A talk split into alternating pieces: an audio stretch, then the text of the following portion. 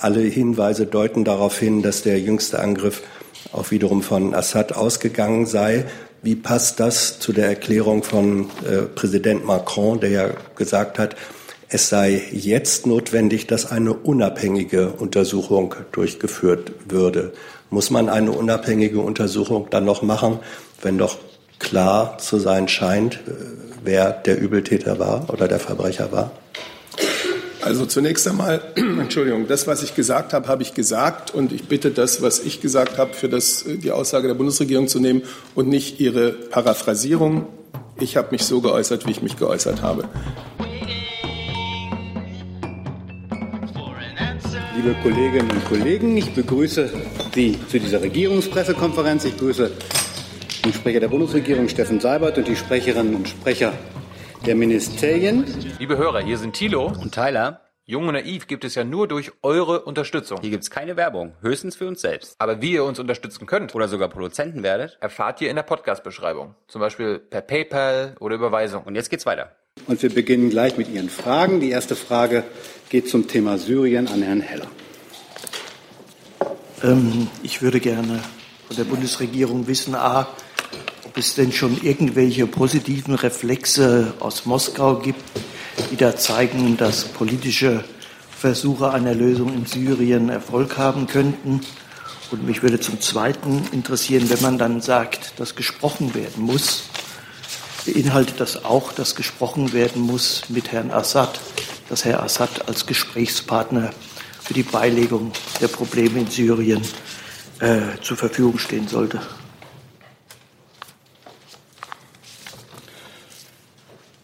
Gut, ich fange mal mit dem zweiten Teil an. Unser Urteil über Präsident Assad ist klar. Er gibt ja beinahe täglich neue Proben seines rücksichtslosen und brutalen Vorgehens gegen all die Syrer, die er als Gegner seines Regimes betrachtet. Gleichzeitig müssen wir in der Außenpolitik auch mit Realitäten umgehen. Und dank der Unterstützung durch Russland und Iran ist Herr Assad noch Präsident und er hat auch weitere Teile, weite Teile ähm, Syriens unter seine Kontrolle gebracht. Syrien und die Syrer brauchen endlich ein Ende aller Kämpfe, ein Ende aller Gewalttaten. Und dann brauchen sie einen politischen Prozess unter Beteiligung aller, die im Land und in der Region ähm, Einfluss haben und natürlich äh, einen Prozess, der den Übergang organisieren kann.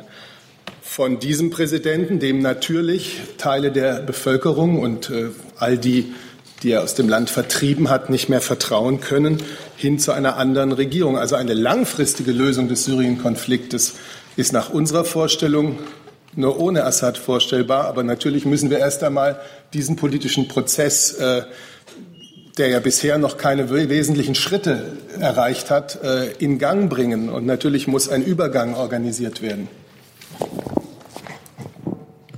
Frau Gammel. Ich hatte ein anderes Heller, Thema. Also ein anderes Thema, okay. Herr Heller. Ich, ich würde schon gerne noch wissen, ähm, was lese ich denn da jetzt raus? Äh, langfristig ohne Assad, aber kurzfristig als einer der Beteiligten auch ein potenzieller Gesprächspartner. Verstehe ich das so richtig? Wir sind bestenfalls ja am Anfang eines politischen Prozesses, der von den Vereinten Nationen mit viel Einsatz übernommen worden ist, aber der noch keine wesentlichen Ergebnisse zeitigen konnte. In diesem Prozess müssen Formen des Übergangs. Erst einmal muss Frieden herrschen in Syrien. Erst einmal muss die, Waffenstillstandsresolution 2401, die ja derzeit nicht eingehalten wird, erst einmal muss sie landesweit eingehalten werden. Und dann kann man in diesem politischen Prozess hoffentlich vorankommen. Dazu wollen wir als Bundesregierung zusammen mit unseren Partnern, ganz besonders auch im engen Schulterschluss mit Frankreich, beitragen. Und dann werden wir sehen, wie man in die Übergangsphase hineinkommt. Aber wir sind da noch nicht. Und bis dahin müssen wir natürlich auch Realitäten hinnehmen, äh, die sich uns in Syrien präsentieren. Frau Küffner. Ich habe auch eine Frage an die Bundesregierung und im Prinzip möchte ich eine Frage äh, weitergeben, ähm, die basiert auf der Kritik von Wolfgang Ischinger in der Sendung Anne Will, wo er sagte, diese Haltung der deutschen Bundesregierung sei für ein großes Land in Europa zu wenig. Und er stellte die Frage, ähm, warum Deutschland äh, nicht eine formelle Endorsement ähm, organisiert hat, und zum Beispiel auf europäischer Ebene? Ist das, weil die Partner Großbritannien und Frankreich äh, das nicht für nötig hielten? Ähm, oder warum hat Deutschland nicht noch formeller, vielleicht mit einer gemeinsamen, mit einem gemeinsamen Papier diese Unterstützung, die ja verbal ausgedrückt wurde, nochmal formalisiert?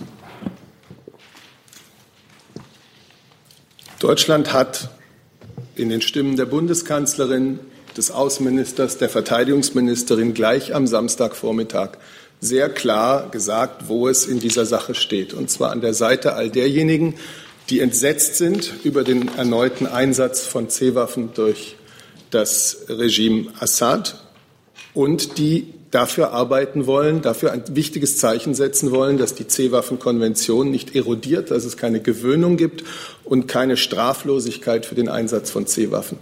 Ich denke, wenn Sie die Äußerungen der Bundesregierung vom Samstagvormittag sehen, dann kann es überhaupt keinen Zweifel geben, äh, wo wir stehen, nämlich an der Seite derjenigen, die da als permanente Mitglieder des UN-Sicherheitsrates in besonderer Weise Verantwortung übernommen haben. Zusatz? Sieht sich Deutschland da auch ähm, dann nicht in der Rolle, eine gesamteuropäische Unterstützung zu organisieren? Also ich gebe jetzt gleich mal an die Kollegin aus dem Auswärtigen Amt weiter, denn heute sind ja die Außenminister zusammen und äh, besprechen auch genau die Lage in Syrien.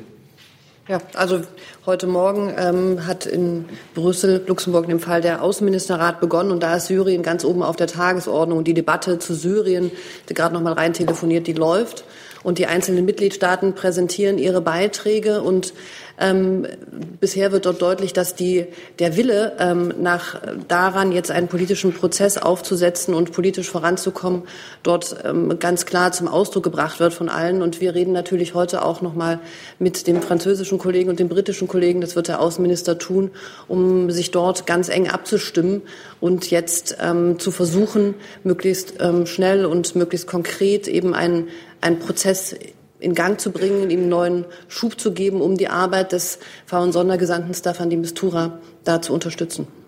Herr Delfs. Herr Seibert, es gab ja gleich aus den USA, kurz nach den äh, Attacken, äh, Luftangriffen, gab es ja schon gleich Kritik, äh, dass doch Deutschland hätte da mitbombardieren sollen oder sich beteiligen sollen. Äh, Nochmal zur Klärung, gab es eigentlich eine entsprechende Anfrage aus den USA an die Bundesregierung? Und äh, zweite Frage, Frau von der Leyen hat ja gesagt, dass sie dann kurz vor der Attacke von Herrn Mattis äh, informiert worden sei. Gab es eigentlich auch eine Unterrichtung der Kanzlerin äh, durch Herrn Trump vorher? Also über interne Kommunikationswege berichte ich Ihnen hier ja grundsätzlich nicht zu Ihrer Frage. Äh, zu Ihrer ersten Frage, es bedarf da keiner Klärung, denn das ist nun mittlerweile am Wochenende mehrfach gesagt worden. Nein, äh, es gab keine Anfrage, dass Deutschland sich militärisch an diesen Luftschlägen beteiligt. Herr Kollege. Thilo Gräser, RIA Novosti, Sputnik News. Eine Frage an Bundesregierung und Auswärtiges Amt. Wie realistisch sind denn die jetzt die diplomatischen Initiativen nach den Bomben, die abgefeuert wurden, bevor die zuständige Organisation zum Verbot chemischer Waffen die Vorwürfe in Duma untersucht? Und äh, wenn Außenminister Maas das gleich wieder mit der Vorbedingung äh, verknüpft, äh, dass eine langfristige Lösung nur ohne Assad möglich ist, wo doch Assad große Zustimmung in der syrischen Bevölkerung hat.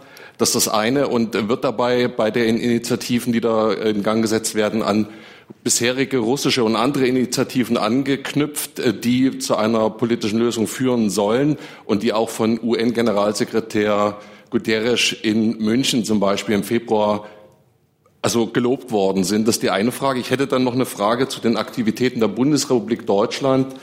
Im Vorfeld äh, der aktuellen Ereignisse im Jahr 2012 gab es Berichte, dass die Bundesregierung ganz aktiv an einer Arbeitsgruppe beteiligt ist für eine Zeit nach Assad bis hin zu einer Arbeitsgruppe zum Wirtschaftsaufbau.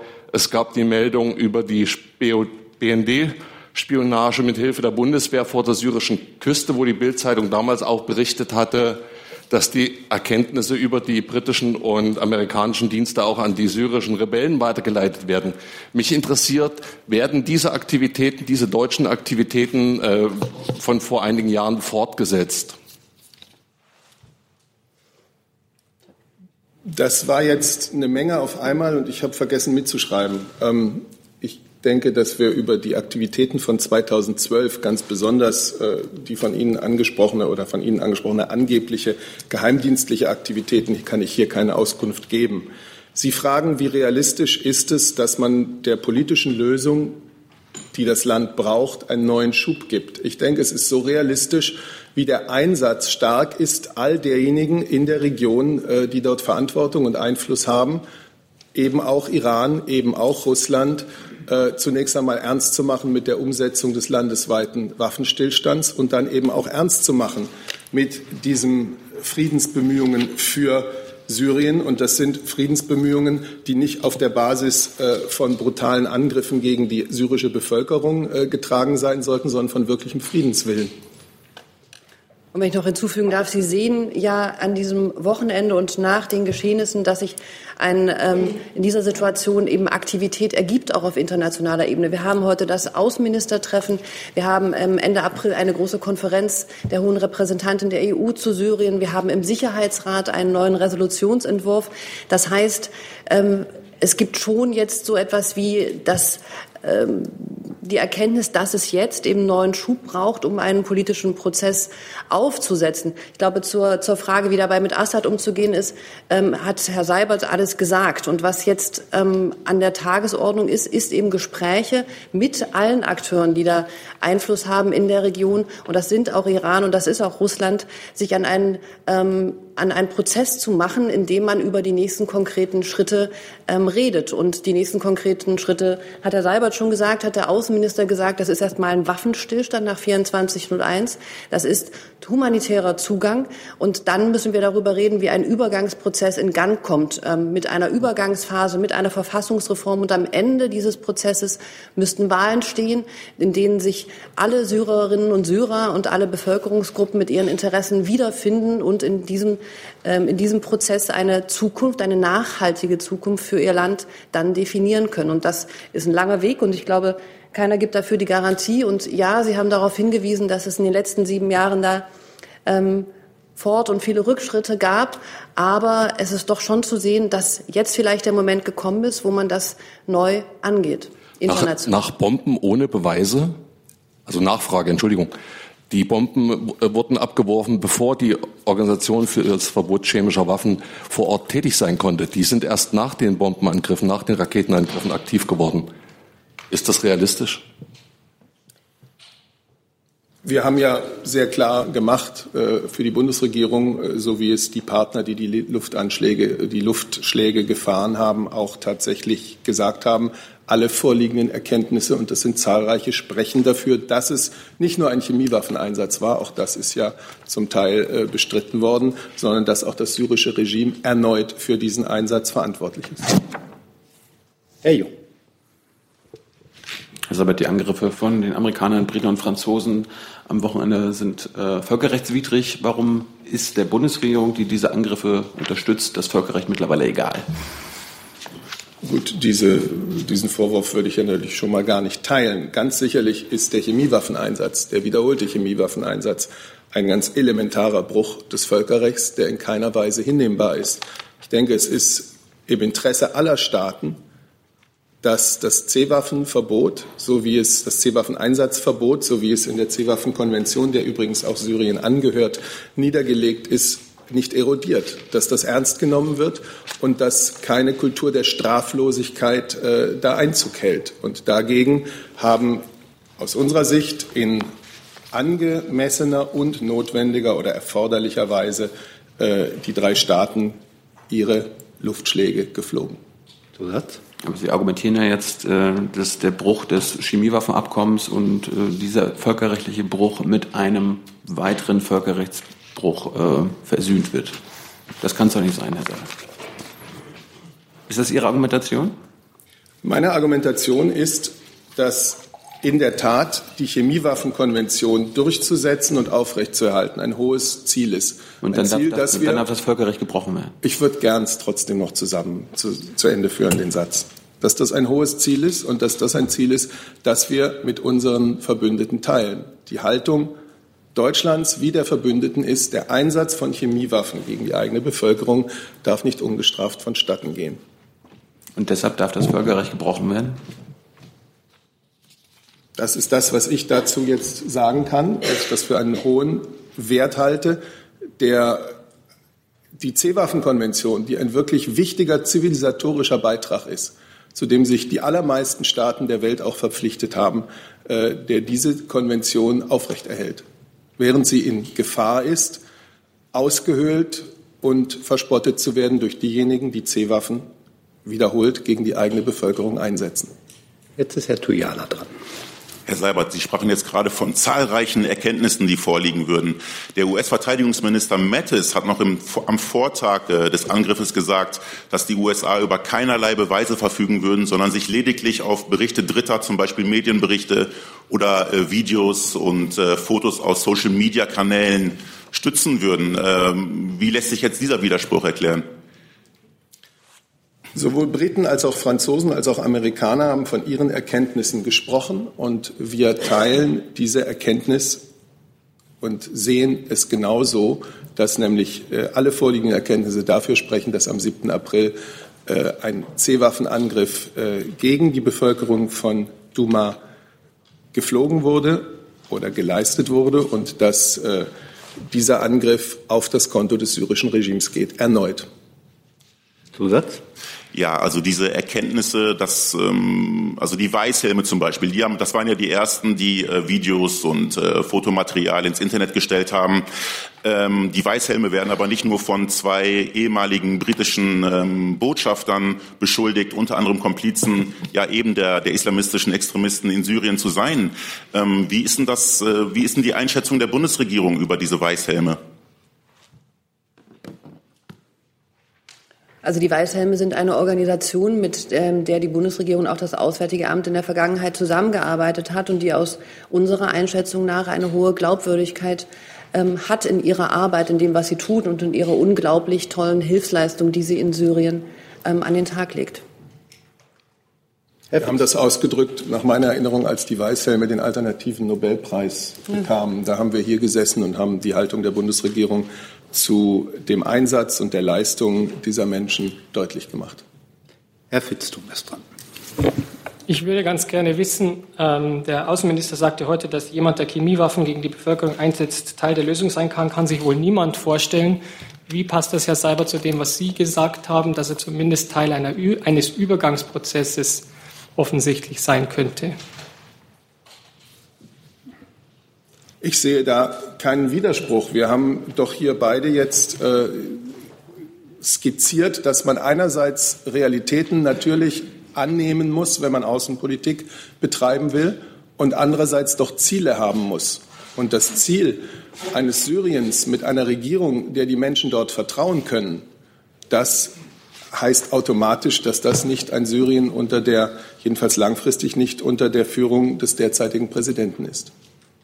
Aber wir sind beim Einstieg in diesen politischen Prozess, das muss man doch auch noch einmal sagen, wir hoffen, dass er jetzt neuen Schub bekommt. Vielleicht sehen wir dafür auch erste Anzeichen, aber das muss doch alles noch belastbar werden.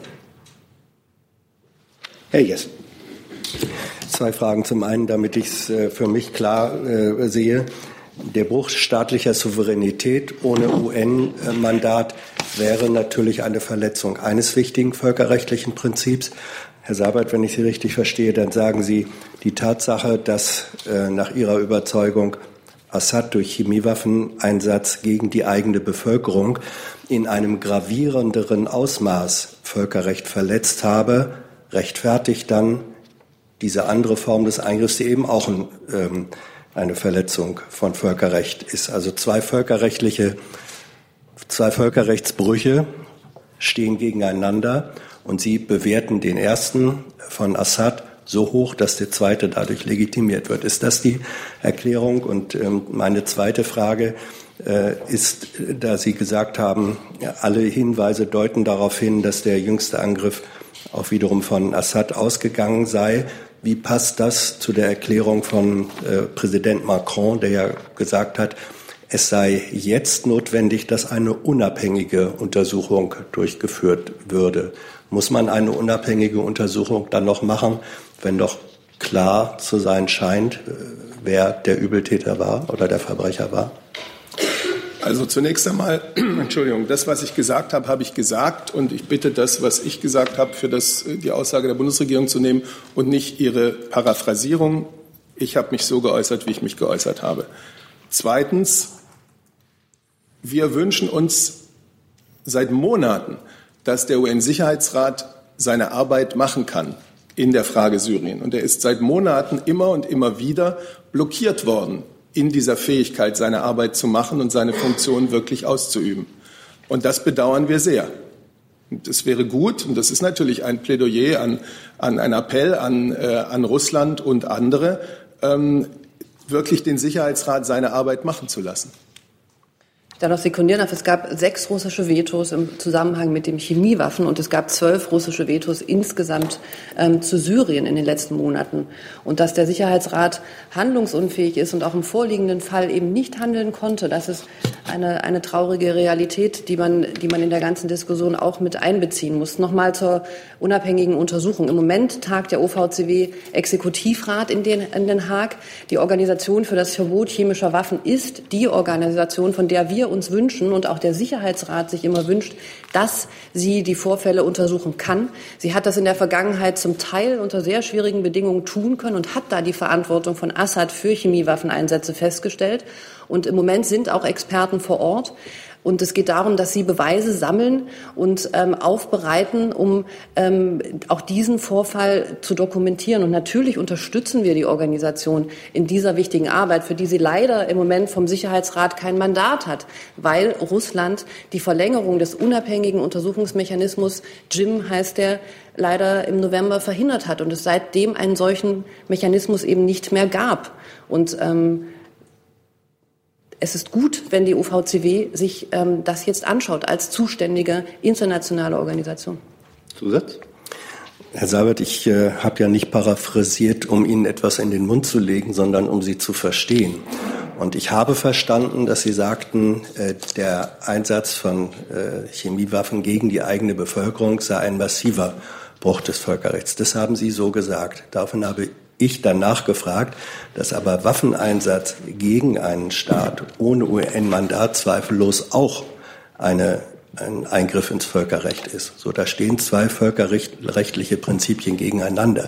Deswegen war meine Frage, nicht Paraphrasierung, meine Frage war, ob für die Bundesregierung der erstgenannte Völkerrechtsbruch so schwer wiegt, dass er den zweiten Völkerrechtseingriff legitimiert. Keine Paraphrasierung.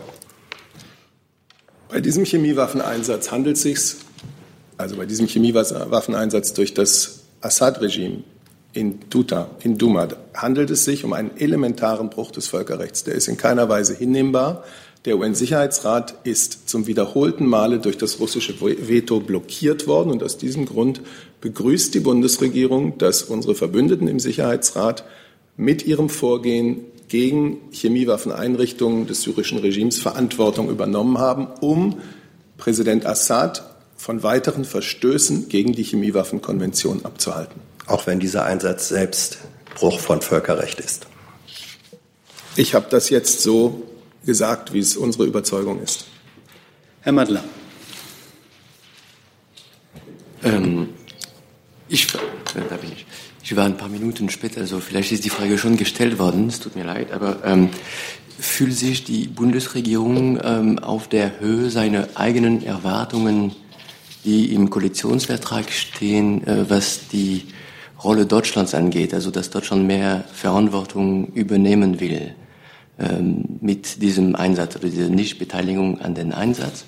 Und äh, am Samstag in dem Statement äh, steht, dass äh, Deutschland, äh, dass ähm, USA, Großbritannien und Frankreich als äh, ständige Mitglied des äh, Sicherheitsrats in angemessener Weise ähm, reagiert haben.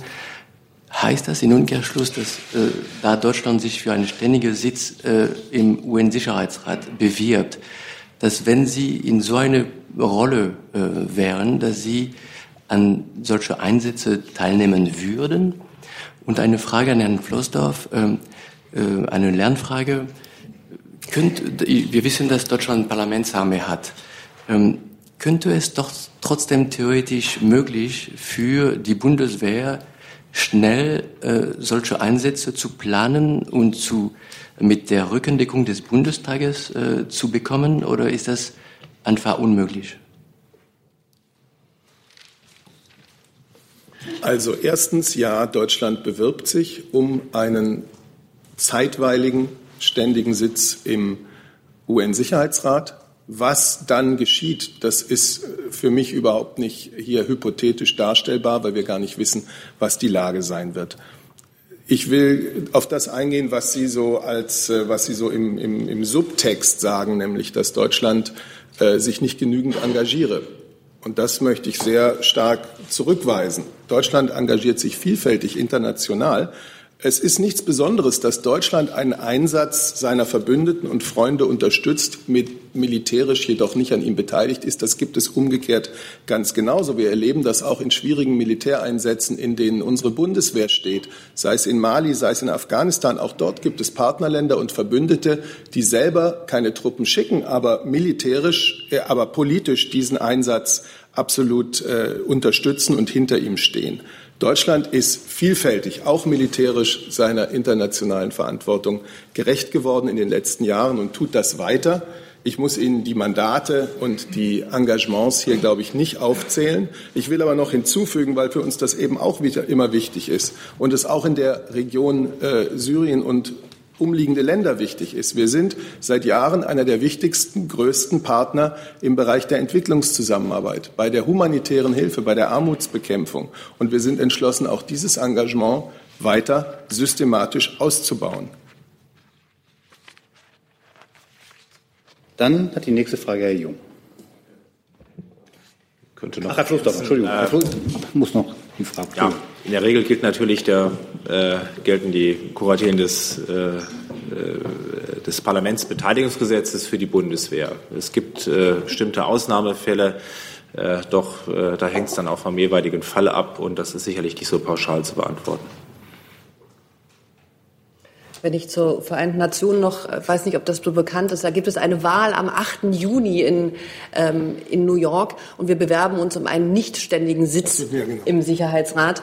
Und für diese, für diese Wahl bereiten wir uns derzeit vor. Und Sie finden ganz verschiedene Äußerungen des Bundesaußenministers dazu, was da unsere Schwerpunkte sein werden und wie wir uns dort engagieren wollen für diesen zweijährigen Term, den wir da anstreben. Herr Jung jetzt. Aber können Sie doch mal erklären, wie dieses Nein zu militärischen Teilnahme an den Angriffen in der Bundesregierung entstanden ist? War das eine Entscheidung von Frau Merkel oder hat auch Herr Maas und Frau von der Leyen gesagt, ja, auf keinen Fall? Obwohl Sie ja sagen, dass das erforderlich, angemessen, verhältnismäßig war, also eine geile Sache war. Warum haben Sie denn da nicht mitgemacht? Und wie ist, der, wie ist es zu dem Nein gekommen? Ich wiederhole es gerne nochmal. Erstens, es gab keine Anfrage, dass Deutschland sich militärisch an den Luftschlägen in Syrien beteiligen solle. Zweitens, wir sind in dieser Frage wie in allen anderen Aspekten der Syrienpolitik in dieser Bundesregierung einig. Warum hat man denn nicht angeboten, bei dieser tollen Aktion mitzumachen? Weil jedes Land seinen eigenen Beitrag leistet. Wir begrüßen es sehr, dass die ständigen, die drei ständigen Mitglieder des UN-Sicherheitsrats in dieser Sache Verantwortung übernommen haben. Wir unterstützen sie politisch, diplomatisch mit all unseren Mitteln. Und ich habe es versucht, Ihnen gerade zu erklären. Wir sind an vielen Stellen der Welt militärisch engagiert. Äh, und nicht in jedem dieser Einsätze sind alle westlichen Partner und Verbündeten militärisch engagiert und dennoch unterstützen sie ihn. So ist, die, äh, so ist der Zusammenhalt im, unter den westlichen Verbündeten, dass wir situationsabhängig äh, jeder seinen Beitrag leisten. Herr Tujala ist erstmal dran. Herr Seibert und Herr Flussdorf, äh, wie plausibel ist es denn für die Bundesregierung, dass Präsident Assad äh, Giftgas gegen Frauen und Kinder einsetzt, ohne jeglichen militärtaktischen Grund. Obwohl, und obwohl man sich ja gerade äh, mit den verbliebenen Extremisten auf einen Abzug äh, geeinigt hatte, am Vortag meine ich sogar, und Ostguta jetzt wieder unter voller Kontrolle der syrischen Regierung steht. Vielleicht zunächst Herr Seibert, Herr Flussdorf. Ich sehe hier kein, keine Veranlassung für mich als Regierungssprecher über mögliche militärtaktische Erwägungen des syrischen Präsidenten zu sprechen. Ich frage mich, was die militärtaktische Begründung gewesen sein soll, um in Khan Sheikhoun vor fast genau einem Jahr gegen die eigene Bevölkerung C-Waffen einzusetzen. Das ist nicht meine Überlegung. Wir stellen fest, was ist. Und das muss die westliche Gemeinschaft, das müssen alle, die an der C-Waffenkonvention festhalten, beantworten. Herr Seibert und Frau Adebar zuvor haben die Frage auch schon mal sehr treffend beantwortet. Ich füge dem jetzt nichts hinzu. Ja, Zusatz. Zusatz? Also wir wären jetzt wieder ähm, Rei Shan Kun. Ähm, es müsste Ihnen doch bewusst sein, dass die OPCW selber ja gar nicht vor Ort war und ähm, gar keine eigenen Vorortuntersuchungen durchgeführt hat. Also Sie bringen das immer wieder ins Feld, aber auch bei diesem Fall gab es ja eben keine Beweise ähm, seitens der OPCW. Und ähm, die Frage ist ja auch, warum seitens der Bundesregierung ausgeschlossen wird, dass so ein Giftgasanschlag auch von den Extremisten hätte durchgeführt werden können, um genau diese ähm, Szenarien genau hervorzurufen, die wir ja jetzt gerade erleben. Deswegen ähm, muss die Frage doch, wenn Sie doch sagen, Mensch, äh, das war gerechtfertigt, ähm, das war sogar vernünftig, äh, dann müssen Sie sich doch auch Gedanken um ein Motiv ähm, Assads gemacht haben. Daher die Frage, und ich denke schon, dass die legitim ist. Herr Seibert und Herr Flussdorf. Ihre Fragen sind Ihnen natürlich hier vollkommen freigestellt. Das ist natürlich legitim. Dazu machen wir eine Pressekonferenz. Aber ich glaube nicht, dass Sie sich von den Mitgliedern, äh, von den Sprechern der Bundesregierung äh, erwarten können, dass wir uns in das Denken eines Regimes hineinversetzen und in mögliche taktische Überlegungen eines Regimes, das ganz offensichtlich nichts dabei findet, immer und immer wieder gegen die eigene Bevölkerung vorzugehen, und zwar in brutalster Weise. Deswegen ja die Zusatzfrage, warum Sie denn dann ausschließen offensichtlich, dass dieser Angriff auch hätte von den Extremisten durchgeführt worden sein können, um genau diese Reaktionen hervorzurufen, die wir jetzt gerade erleben. Das war die Zusatzfrage. Warum das ausgeschlossen wird weil alle vorliegenden Erkenntnisse bei uns wie bei den Partnern, die diese Luftschläge geflogen haben, darauf hinweisen, dass es erneut eine Verantwortung des syrischen Regimes vorliegt. Herr Flussdorf noch ein schöner sagen können. Herr Jung. Ich ziehe zurück. Dann ist Herr Jessen dran. Ich habe zwei Fragen nochmal. Ähm, zum einen, wenn ich die Nachrichtenlage richtig sehe, dann hat Assad wohl dem französischen Vorstoß sozusagen ein neues Format ähm, zu begründen äh, entschieden widersprochen. Ähm, vielleicht nicht überraschend, für wie realistisch äh, halten Sie es, dass dieses Format dann doch zustande kommt? Äh, und zum Zweiten eine äh, konkrete Frage. Hat die Bundesregierung Erkenntnisse darüber, wie viele der ungefähr 110 äh, abgefeuerten Raketen und Bomben tatsächlich ins Ziel gegangen sind. Ähm, es gab seitens, glaube ich, der syrischen oder russischen Regierung Zahlen, dass mindestens zwei Drittel davon abgefangen worden seien. Vorab haben Sie eigene oder Erkenntnisse, die Sie uns berichten können? Ich habe hier keine Erkenntnisse, die ich Ihnen mitteilen könnte. Aber Sie haben welche. Zur ersten Frage ist, glaube ich, Frau Adebar gefragt, was die Initiative ja, angeht. Für wie realistisch? Natürlich, ähm, glaube ich, geht die Bundesregierung, gehen die Partner da mit ähm, selbst mit Schwung und Elan rein. Aber wir sehen, dass Deutschland da natürlich nicht im luftleeren Raum agiert und dass es schwierig wird und dass es ein steiniger Weg ist und dass wir eine Lösung dieses Konfliktes auch nicht von jetzt auf gleich bekommen werden. Und dass es Zeit brauchen wird und Beharrlichkeit brauchen wird, bis man ein Format in Unterstützung der Vereinten Nationen aufgesetzt haben wird. Man muss mit Russland sprechen, man muss mit den Regionalmächten sprechen und man muss natürlich ähm, äh, die äh, alle Akteure, die dort, die dort eine Rolle spielen, in der einen oder anderen Art und Weise einbinden und, und versuchen, auch Russland dazu zu bringen, das seine Hand schützend über das Assad-Regime hält, dort seinen Einfluss geltend zu machen.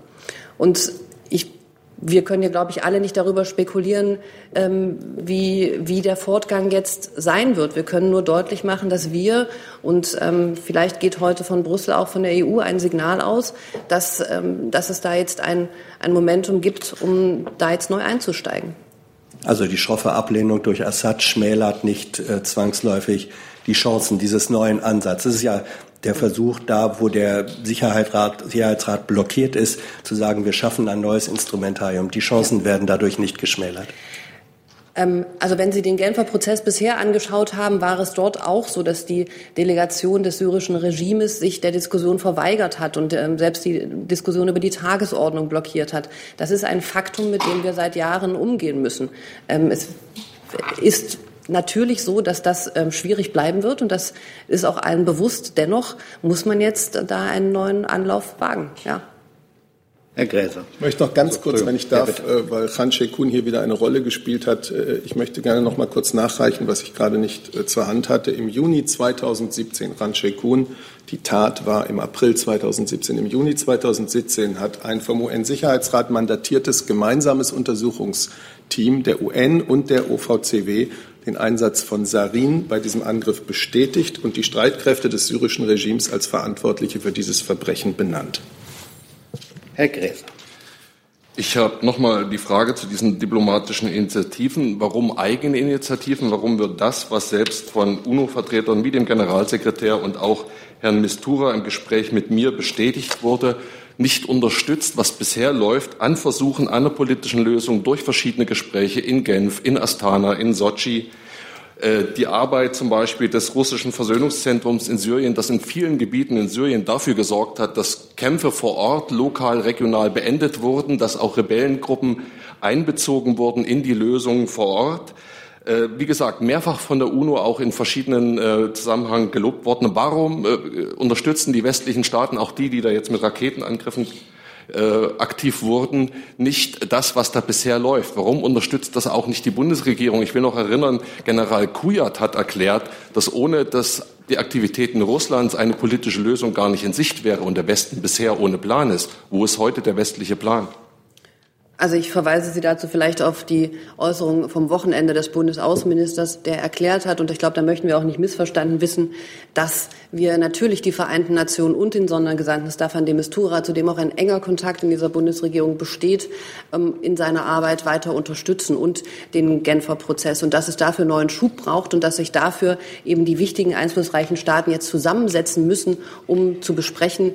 Das hat er auch deutlich gemacht, dass man dazu mit Russland ins Gespräch kommen muss, dass das wichtig ist. Auch das können Sie, glaube ich, in allen Äußerungen vom Wochenende ganz verschiedentlich nachlesen. Dann kommen wir jetzt zu einem neuen Thema und Frau Gamelin hat das Wort. Ja, ein anderes Thema. Und zwar steht ja im Koalitionsvertrag als Kapitel 1 ein neuer Aufbruch für Europa. Am morgigen Dienstag gibt es nun eine, Bundestags, äh, eine Sitzung der Bundestagsfraktion der Union, in der die ein, eine Stellungnahme ver, äh, verabschieden wird, wahrscheinlich, die der Bundeskanzlerin dann bei den europäischen Gesprächen, äh, ich will mal sagen, die Hände äh, ziemlich binden wird. Meine Frage ähm, an Herrn Seibert, wird die Bundeskanzlerin damit umgehen, dass die eigene Fraktion ihre Verhandlungsfreiheit bei Europa beschneidet? Ist es dann überhaupt noch möglich, ambitionierte Reformen durchzusetzen? Und die zweite Frage, die SPD hat bisher signalisiert, dass sie nicht mitstimmen wird, also am Ende im Bundestag nicht für so einen Parlamentsvorbehalt mitstimmen wird.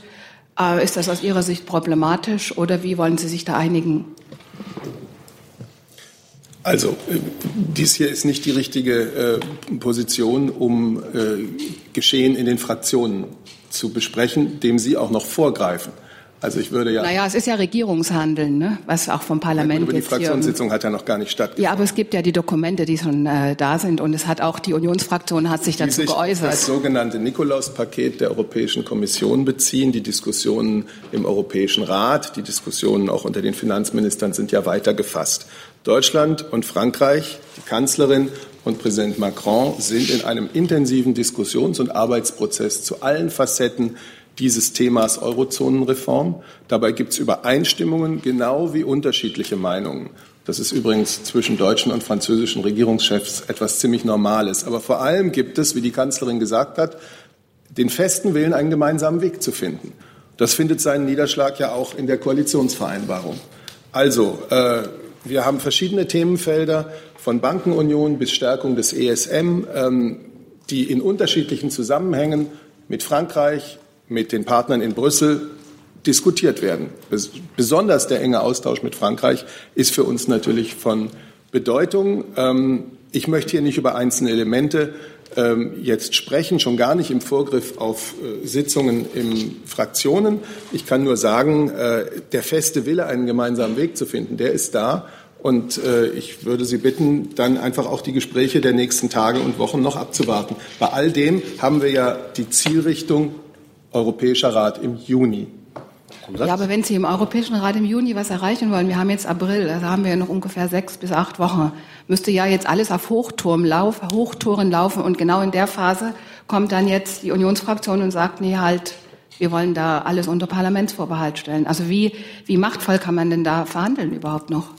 Also Fragen an die Fraktion bitte auch an die, Fraktions, an die Fraktion richten. Die Bundeskanzlerin wird in dieser Woche mit Präsident Macron zusammentreffen am Donnerstag zu einer weiteren ausführlichen Arbeitssitzung über im Wesentlichen genau diese Themen. Wahrscheinlich werden auch andere außenpolitische Themen eine Rolle spielen, aber das ist der Kern des Treffens und äh, ich würde Sie bitten, das einfach nochmal abzuwarten. Wir sind mitten, und zwar mit, äh, mit viel Einsatz von beiden Seiten, mitten im Arbeitsprozess. Gibt es weitere Fragen zu diesem Komplex Europaverhandlungen? Nicht. Dann ist Herr Heller dran mit einem weiteren Thema. Ähm, ich wollte das, das Arbeitsministerium bzw. das Gesundheitsministerium fragen nach den Meldungen vom Wochenende über Beitragssenkungen und zwar schon äh, zum 1. 1. Januar 2019. Ist das der Zeitplan, ähm, und gibt es schon eine genaue Vorstellung, in welchem Maße diese Beiträge gesenkt werden? Ja, danke. Ich würde anfangen für das Gesundheitsministerium. Also wir ähm, arbeiten darauf hin, dass die Senkung ähm, in der, ähm, das ist ja die Einführung der Parität. Also das heißt dann für die Versicherten, dass sie 0,5 Prozentpunkte im Schnitt äh, weniger bezahlen müssten, dass das zum ersten 1.2019 kommt. Das steht im Übrigen auch im Koalitionsvertrag. Genau, dazu laufen Gespräche in der Tat. Ähm, was die Absenkung des Arbeitslosenversicherungsbeitrags betrifft, da soll ja um 0,3 Prozentpunkte abgesenkt werden.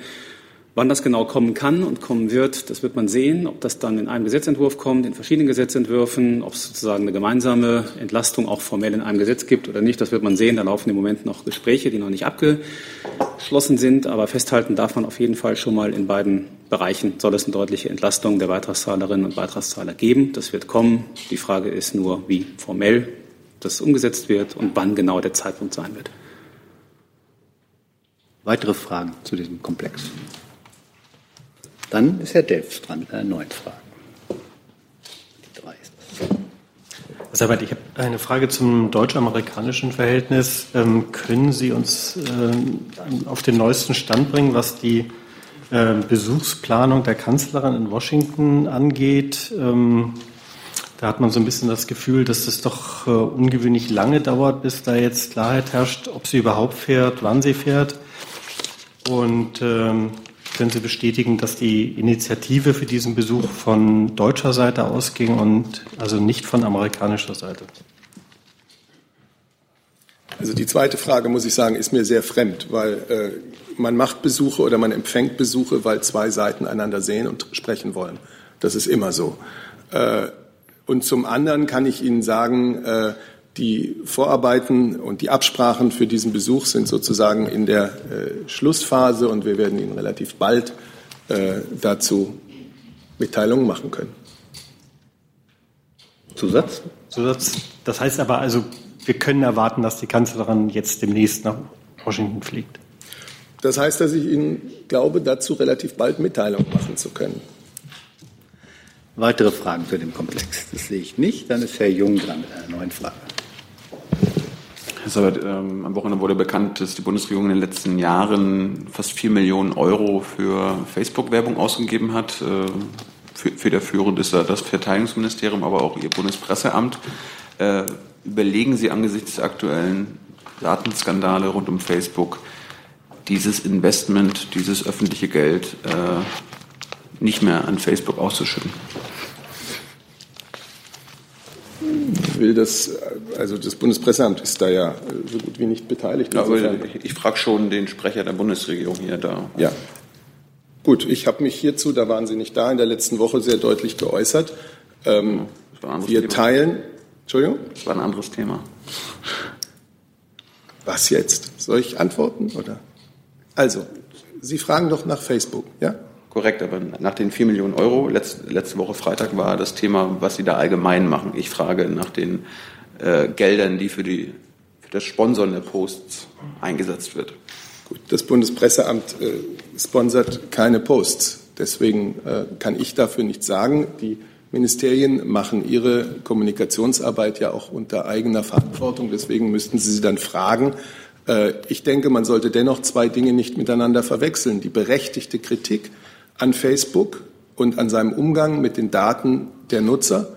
Äh, eine Kritik, hinter der wir absolut stehen und äh, bei der Facebook, die Facebook natürlich auffordert, erhebliche ähm, Veränderungen vorzunehmen und die grundsätzliche Frage, wie man mit Öffentlichkeitsarbeit, mit Information der Bundesregierung auch die Menschen erreicht, die man erreichen möchte.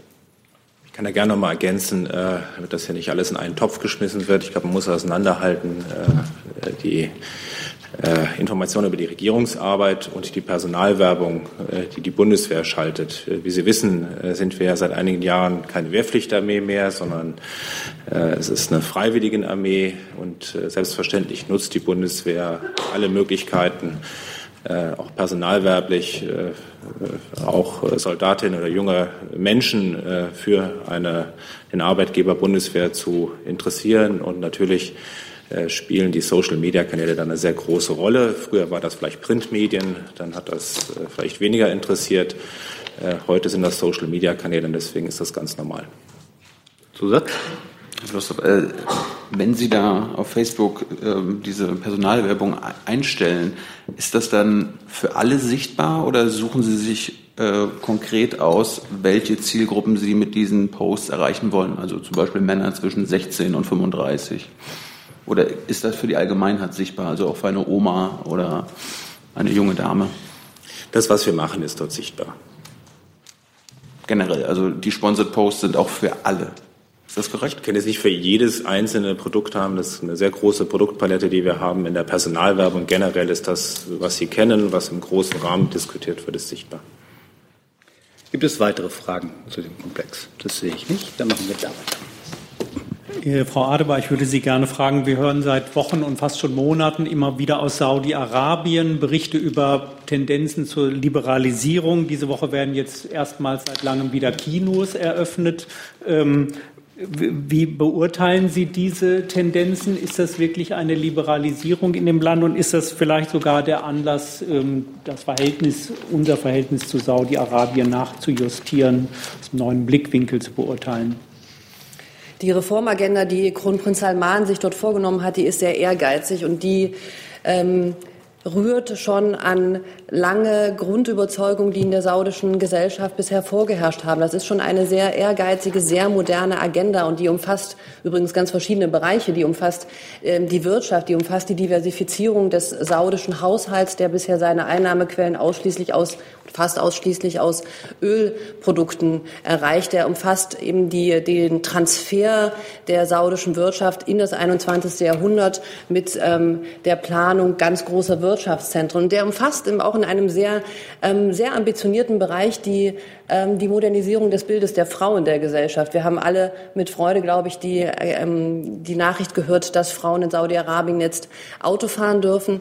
Der Anteil der Studentinnen in Saudi-Arabien steigt rapide an und auch die Arbeitsaufnahme von Frauen in Saudi-Arabien ist an, auf einem ganz aufsteigenden Ast. Und insofern auch die Eröffnung des, ähm, des ersten Kinos, ich glaube, das war vor anderthalb Wochen, ist ein solcher Beitrag, der in diese Richtung geht. Und ich denke, das ist zu begrüßen, dass die saudische Gesellschaft dort ähm, ähm, durch ähm, ihre Regierung Anstöße auch bekommt, um sich fit zu machen für das 21. Jahrhundert und zwar in ganz vielen Bereichen. Und das ist eine Sache, ähm, die wir natürlich mit, mit, mit Unterstützung betrachten und auch als einen richtigen und wichtigen Schritt empfinden, den Saudi-Arabien da jetzt geht. Zusatz? Gibt es ähm, Korrekturen oder Nuancen, neue Nuancen durch den Ministerwechsel? Also bei Sigmar Gabriel war ja das Verhältnis ein bisschen angespannt, um es mal freundlich auszudrücken. Da war das Stichwort Abenteuertum. Der Botschafter wurde abgezogen. Äh, bleibt der Minister Maas jetzt eher auf dieser Linie oder korrigiert er da die Haltung? Nun, ich glaube, Minister Maas wird ähm, seine Haltung da finden. Klar ist, dass Saudi-Arabien ein wichtiger Partner und das sieht auch der Minister ähm, so in der Region ist und dass man mit Saudi-Arabien ins Gespräch kommen muss und auch im Gespräch bleiben muss und dort auch ähm, Schritte ähm, vielleicht unternimmt, ähm, die, die einem engen Verhältnis zwischen unseren beiden Ländern in Zukunft ähm, dienen können. Herr Jung dazu. Ich würde gerne zwei Sachen wissen, Herr Seibert. Gibt es äh, Besuchspläne von Herrn Salman für Deutschland? Der macht ja gerade eine PR-Tour auf der ganzen Welt. Wäre vielleicht auch eher eine Frage an die saudische Botschaft. Also ich gebe hier die Termine für die Bundeskanzlerin bekannt mit den üblichen Rhythmen und darüber hinaus müsste ich Sie dann wirklich an das Land verweisen, von dem Sie jetzt was wissen wollen. Gut. Und wann, wann gab es bilaterale Gespräche, zum Beispiel von Herrn Maas oder von Frau Merkel mit der saudischen Seite über die saudischen Verbrechen im Jemen?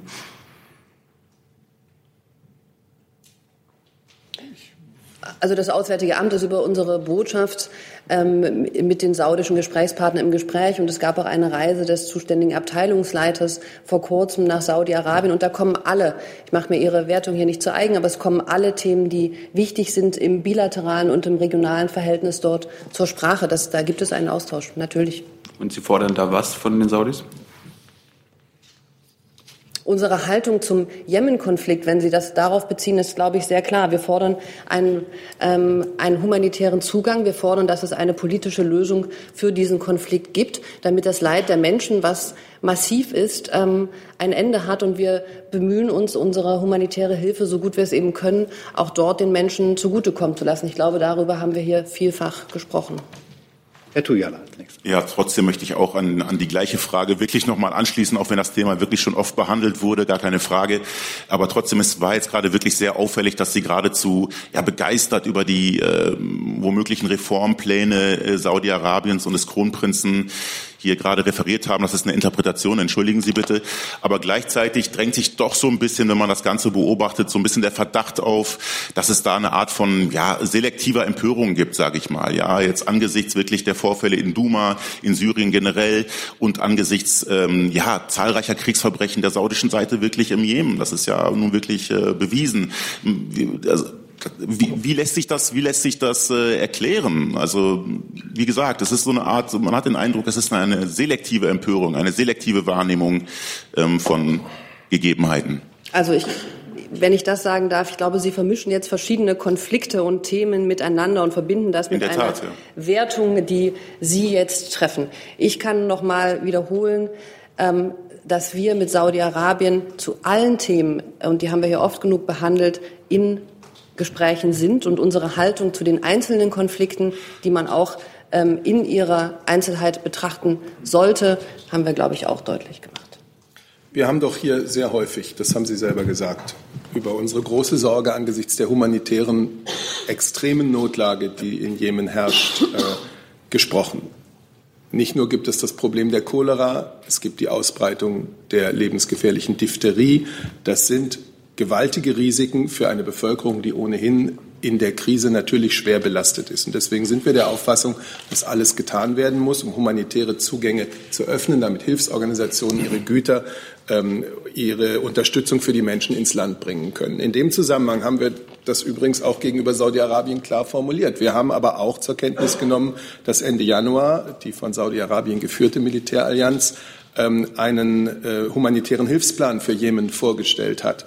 Yemen Comprehensive Humanitarian Operations. Und der enthält immerhin signifikante Mittelzusagen für humanitäre Unterstützung in Jemen. Und jetzt wird eben die Umsetzung dieses Planes entscheidend sein. Also die äh, Sicherstellung, dass Hilfsgüter aller Art medizinische Hilfe, Kraftstoff, kommerzielle Güter auch bei den Bedürftigen ankommen. Und darüber sprechen wir natürlich mit Saudi-Arabien. Wir nehmen allerdings auch, zum Kenntnis, äh, auch zur Kenntnis, und auch darüber muss man sprechen, dass Saudi-Arabien zum wiederholten Mal äh, zum Ziel von Raketen wurde, die aus Jemen abgeschossen wurden und denen beispielsweise in Riyadh beispielsweise auch schon ein Mensch zum Opfer gefallen ist. Zusatz? Ja, Herr Seibert, äh, nichtsdestotrotz ähm, Sie benutzen das Wort ja selber. Ähm, die Bundesregierung drückt ihre Sorge aus, ja. Aber darin erschöpft sich das Ganze ja auch schon. Ich meine, äh, im, im, im Fall jetzt von Duma ähm, werden, werden Bombenangriffe gut geheißen. Es wird von vernünftigen, ähm, wie soll man sagen, angemessenen Schritten äh, gesprochen. Ich meine, das ist doch schon ein Messen mit zweierlei Maß. Das müssen Sie doch äh, angesichts wirklich Ihrer eigenen Worte doch dann eingestehen. Nein, ich würde sagen, das ist auf Ihrer Seite eher ein Gleichsetzen von Dingen, die man nicht gleichsetzen kann. Wenn, in Saudi, wenn im Jemen ähm, Hochzeiten bombardiert werden, bei denen Dutzende Menschen sterben, inwieweit ähm, ist, ist das nicht, ähm, nicht gleichzusetzen? Das verstehe ich jetzt nicht. Ich glaube, dass es keinen Zweck hat, so Ereignisse gegeneinander aufzuwiegen. Wenn in einem Krieg Zivilisten sterben, wenn es Ereignisse gibt wie die, das, was Sie gerade beschreiben, dann ist das schrecklich. Und dann ist es natürlich die Verantwortung derjenigen, die militärisch agieren, sicherzustellen, dass so etwas möglichst nicht vorkommt. Das gilt in jedem militärischen Konflikt. Gibt es weitere Fragen zu dem Komplex? Dann äh, eine kurze Frage zu Glyphosat. Die Landwirtschaftsministerin hat gesagt, dass es mit dem Verbot nicht so einfach werden wird. Meine Frage ist, was sind die Gründe dafür? Die zweite Frage an das Umweltministerium. Äh, bleibt das Umweltministerium dabei, dass Glyphosat verboten werden sollte? Und weil es ja irgendwie schwierig ist, gab es denn schon Gespräche mit dem Landwirtschaftsministerium? Wer fängt an? Umwelt? Landwirtschaft fängt an. Landwirtschaft, genau. Ja, ähm, vielen Dank für die Frage. Die Ministerin hat sich da sehr klar geäußert und auch schon in der Regierungserklärung ganz klar gemacht, dass sie sich da an den Koalitionsvertrag hält. Und ähm, der sagt ja ganz deutlich, dass man mit einer systematischen Minderungsstrategie den Einsatz von glyphosathaltigen Pflanzenschutzmitteln deutlich einschränken wird, mit dem Ziel, die Anwendung so schnell wie möglich und grundsätzlich zu beenden. Das hat sie auch noch mal betont, auch in dem Interview in der Süddeutschen Zeitung, auf das Sie wahrscheinlich anspielen und auch heute Morgen noch mal. Und ähm, da besteht auch kein Dissens mit dem Umweltministerium, sondern ähm, es ist einfach, ähm, wir halten uns da an den Koalitionsvertrag. Ja, ich kann das genauso ähm, wiedergeben. Das Stichwort ist Anwendung beenden. Wir wollen die Anwendung des Wirkstoffes Glyphosat in Deutschland beenden. So steht es im Koalitionsvertrag. So hat es auch die Bundesumweltministerin immer vertreten. Ein Verbot dieses Wirkstoffes, den würden wir auf europäischer Ebene nur hinbekommen. Aber darum geht es im Moment gar nicht. Auf der europäischen Ebene ist ja entschieden worden, dass dieser Wirkstoff fünf Jahre erst einmal wieder zugelassen wird. Davon abgesehen gibt es ja eine Diskussion in der Europäischen Union zwischen verschiedenen Ländern, ähm, wie man danach dann weitermacht mit diesem Wirkstoff. Gleichzeitig gibt es Länder, die äh, fordern, dass man auch von seitens der EU stärker in die Alternativforschung eintritt. Also das ist eine Debatte, die etwas getrennt werden muss von dem, worum wir uns jetzt kümmern, nämlich über, um diese systematische Minderungsstrategie. Und vielleicht noch das ähm, zur Einordnung. Die Pflanzenschutzmittel, die Glyphosat enthalten, die haben hier ihre Zulassung verloren. Sie müssen sie jetzt neu stellen. Das haben die ähm, Hersteller auch gemacht. Ähm, dafür sind ja zwei Behörden zuständig, das ähm, Bundesamt für Verbraucherschutz und Landwirtschaft und das Umweltbundesamt. Und im Laufe dieses Jahres müssen diese Mittel neu zugelassen werden. Und das ist dann auch die Situation, in der dann eben auch mögliche Einschränkungen stattfinden für diese Mittel. Und vielleicht auch noch mal auf die praktische Ebene geschaut. Ähm, der Ausstieg ist möglich. Der Ausstieg ist auch schon längst im Gang. Wir haben ja etwa über 180 Kommunen in Deutschland, die bereits beschlossen haben, dass sie auf ihren Flächen, auf ihren kommunalen Flächen keine Mittel mehr mit Pestiziden einhalten. Es gibt auch Unternehmen, die ähm, diesen Wirkstoff mittlerweile ablehnen. Also wir sind ja bereits mitten in diesem Prozess, die Anwendung zu beenden. Gibt es weitere Fragen zu dem Komplex Glyphosat? Dann habe ich jetzt noch Herrn Jung einmal auf der Liste.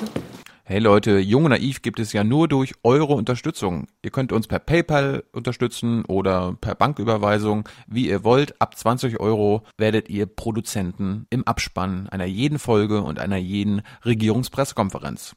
Danke vorab. Bitte.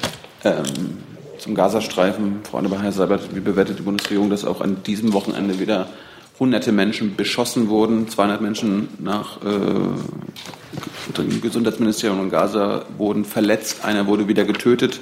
Wie passt das äh, mit der auch Ansage der Bundesregierung zusammen, dass auf Demonstranten nicht geschossen werden darf? Das hat das AA hier am 6. April klargemacht.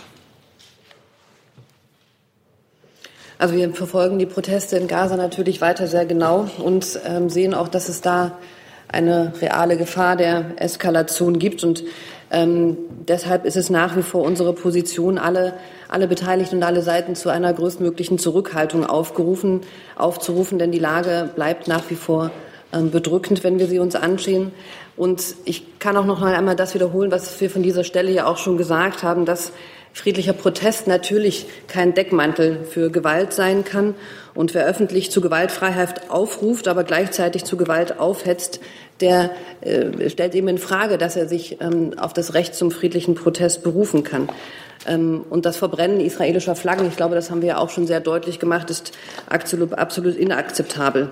Auf der anderen Seite, und das haben wir ja auch schon unterstrichen, würde ich gerne auch noch mal deutlich machen, dass der Schusswaffeneinsatz gegenüber unbewaffneten Demonstranten und da gab es einen Fall eines Journalisten, der auch ja sehr weit ähm, durch die Presse gegangen ist, eben eine berechtigte Frage der ähm, Verhältnismäßigkeit aufwirft. Israel ist natürlich berechtigt, den Grenzzaun ähm, zu sichern und ähm, aber wir begrüßen es auch, dass die israelische Seite angekündigt hat, ähm, dass eben gewisse Vorfälle nun lückenlos ähm, untersucht und aufgeklärt werden. Und ähm, in dieser Situation befinden wir uns jetzt und wir befinden uns nach wie vor in einer Situation, in der die humanitäre Lage in Gaza ähm, sehr bedrückend ist und auch ähm, dort ähm, ist es eben die Grund, ähm, Grundanliegen und Grundursache der Bundes oder Grundanliegen der Bundesregierung auch weiterhin zu helfen und ähm, das tun wir mit den uns zur Verfügung stehenden Mitteln natürlich weiterhin. Zusatz? Nur damit es jetzt kein Missverständnis gibt ich habe Sie jetzt nicht so verstanden, dass äh, Sie den Demonstranten, die dort demonstriert haben, klar, jetzt nicht so, wie wir uns das hier in Deutschland vorstellen, eine Mitschuld geben, also dass die Demonstranten die israelische Armee provoziert haben zu schießen? Oder sind es aber zwei verschiedene Sachen, weil Sie sagen, auf der einen Seite so, auf der anderen Seite so?